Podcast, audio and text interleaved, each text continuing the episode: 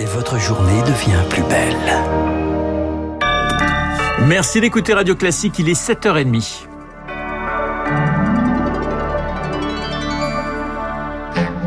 La matinale de Radio Classique avec Renaud Blanc. Et à 7h30, le journal nous est présenté par Charles Bonner. Bonjour Charles. Bonjour Renaud, bonjour à tous. Face à la hausse des carburants, de nombreux Français cherchent la parade. Le gouvernement n'a pas encore présenté de mesures, alors certains ont trouvé la solution pour diminuer le poids du carburant sur les finances. Il s'agit du super-éthanol, 68 centimes le litre, un carburant d'origine agricole issu de cultures de blé ou encore de maïs. On en trouve dans seulement un tiers des stations, mais ça se démocratise et surtout, c'est moins cher au long terme, Émilie Vallès. Béatrice a équipé il y a cinq mois sa voiture d'un boîtier permettant de convertir le moteur essence à l'éthanol. Cela lui a coûté 800 euros, mais cela sera vite rentabilisé vu les prix à la pompe, explique-t-elle. 70 centimes euh, le litre d'éthanol et plus d'un euro 70 euh, l'essence. Euh, oui, je regrette pas du tout. Je faisais des pleins à 70 euros. Aujourd'hui, je fais des pleins en moyenne à 33 euros maximum. C'est une sacrée économie. Depuis juin, FlexFuel Energy Development, l'un des pionniers sur ce marché des boîtiers, enregistre une croissance de ses ventes de 37%.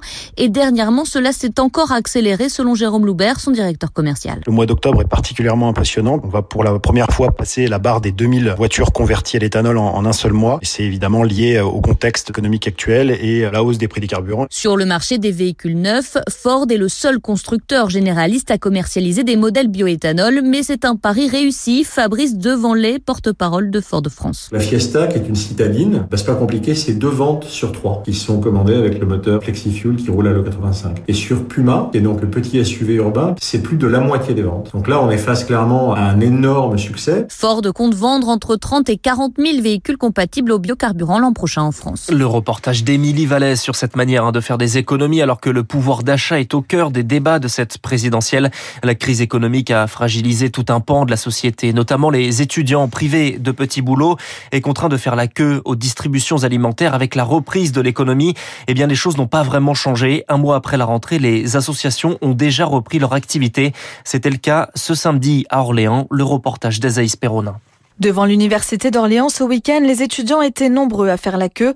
Parmi eux, Eric en master qui a attendu de longues heures pour avoir un panier repas. Pour le moment, euh, ces aides alimentaires euh, sont vraiment indispensables pour moi. Son budget est serré car malgré les nombreuses demandes, Eric n'a toujours pas trouvé de job étudiant. Je commence déjà à réfléchir comment vais-je faire pour trouver assez de, assez de moyens pour payer le loyer pendant le mois de novembre sans avoir trouvé un job. Comme lui, 386 étudiants se sont déplacés pour remplir leur réfrigérateur.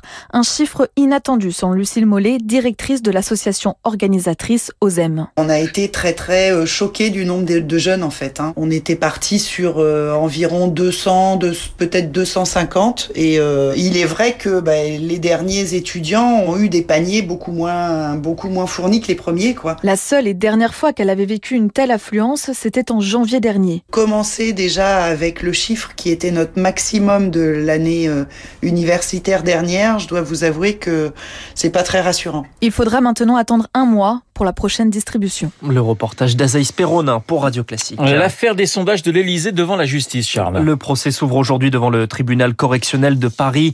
Sur le banc des accusés des proches de l'ancien président Nicolas Sarkozy, lui-même sera absent. Quatre sociétés et cinq personnalités, dont Claude Guéant et Patrick Buisson, sont mises en cause. Victoire fort dix ans après, c'est tout un clan qui comparaît. Sous la présidence de Nicolas Sarkozy, l'Élysée prend le pouls de l'opinion très régulièrement sur des questions variées. Telle ou telle réforme est-elle populaire? Que pensent les Français de la nouvelle première dame Carla Bruni? 264 sondages en deux ans pour un montant supérieur à 6 millions d'euros. Et ces commandes ne se font pas toujours dans les règles. Des contrats sont passés avec la société de Patrick Buisson alors qu'il conseillait le président. Et certaines enquêtes sont commandées directement aux instituts de sondage sans appel d'offres. Les proches de Nicolas Sarkozy, dont son ancienne directrice de cabinet, le secrétaire général de l'Élysée de l'époque, Claude Guéant, ou Patrick Buisson, comparaissent pour des faits de favoritisme ou détournement de fonds publics. Dans cette affaire, Nicolas Sarkozy n'a jamais été inquiété, immunité présidentielle oblige, mais ce procès risque d'écorcher davantage son image. Victoire fort. Retisser le lien entre la population et la justice. Des débats sont organisés à partir d'aujourd'hui entre juges, procureurs, avocats. Les citoyens également sont invités invités à y participer. Emmanuel Macron ouvre les états généraux de la justice à Poitiers en début d'après-midi. Plusieurs mois de débats qui doivent aboutir sur des propositions qui serviront également le prochain quinquennat. Vous écoutez Radio Classique, il est 7h35. Jean Castex rencontre aujourd'hui le pape François. Le déplacement était prévu de longue date. Il doit célébrer le centenaire du rétablissement des relations diplomatiques entre la France et le Saint-Siège. Mais dans toutes les têtes, il y a le rapport Sauvé sur les abus sexuels rendu il y a deux semaines. Le chef du gouvernement est accompagné de deux ministres, Gérald Darmanin en charge des cultes et Jean-Yves Le Drian de la diplomatie. Jean Castex doit également rencontrer Mario Draghi, son homologue italien, dans l'après-midi. Et on y reviendra hein, sur ces relations pas toujours simples entre l'exécutif français et le Vatican dans le journal imprévisible de Marc Bourreau à 7h50. L'ambassadeur français en Biélorussie priait de faire ses bagages. Nicolas de Bouillane de Lacoste a quitté Minsk hier soir. Il avait jusqu'à aujourd'hui pour le faire. Le pouvoir du président Loukachenko estime ne pas avoir reçu les lettres de créance de l'ambassadeur français. Les députés britanniques rendent hommage à l'un de leurs collègues tués vendredi, poignardé lors d'une permanence. Une minute de silence sera observée en mémoire de David Amès à la Chambre des communes cet après-midi. Du côté de l'enquête, le suspect est placé en détention. La piste islamiste est envisagée. Charles, le vaccin et le pass sanitaire continuent de diviser dans les Outre-mer. Et notamment en Martinique, il est exigé dans les hôpitaux, ce qui provoque des manifestations et des affrontements jusque dans les couloirs du CHU de Fort-de-France, car les opposants tentent de perturber les contrôles. Benjamin Garel est le directeur du CHU. Il décrit une situation sous tension. Nous, on est soignants, hein, on n'est pas du tout habitués à ça. Il y a des tensions énormes au sein de l'hôpital. La communauté hospitalière est partagée. C'est très très dur. Il y a des débats violents en interne, à tel point qu'on a demandé de plus parler l'obligation vaccinale tellement c'était tendu. Pour l'instant, euh, les gens qui sont vaccinés restent silencieux, mais certains vraiment euh, exhortent leurs collègues à, à, se faire vacciner. Nous, on appelle vraiment au calme. Les prochains jours s'annoncent très compliqués et ça impactera la continuité des soins. Benjamin Garel avec Rémi Pfister en métropole. C'est la fin du masque dans les écoles primaires de 12 nouveaux départements. En Lozère, on fait machine arrière hein, puisque l'obligation est rétablie à partir d'aujourd'hui.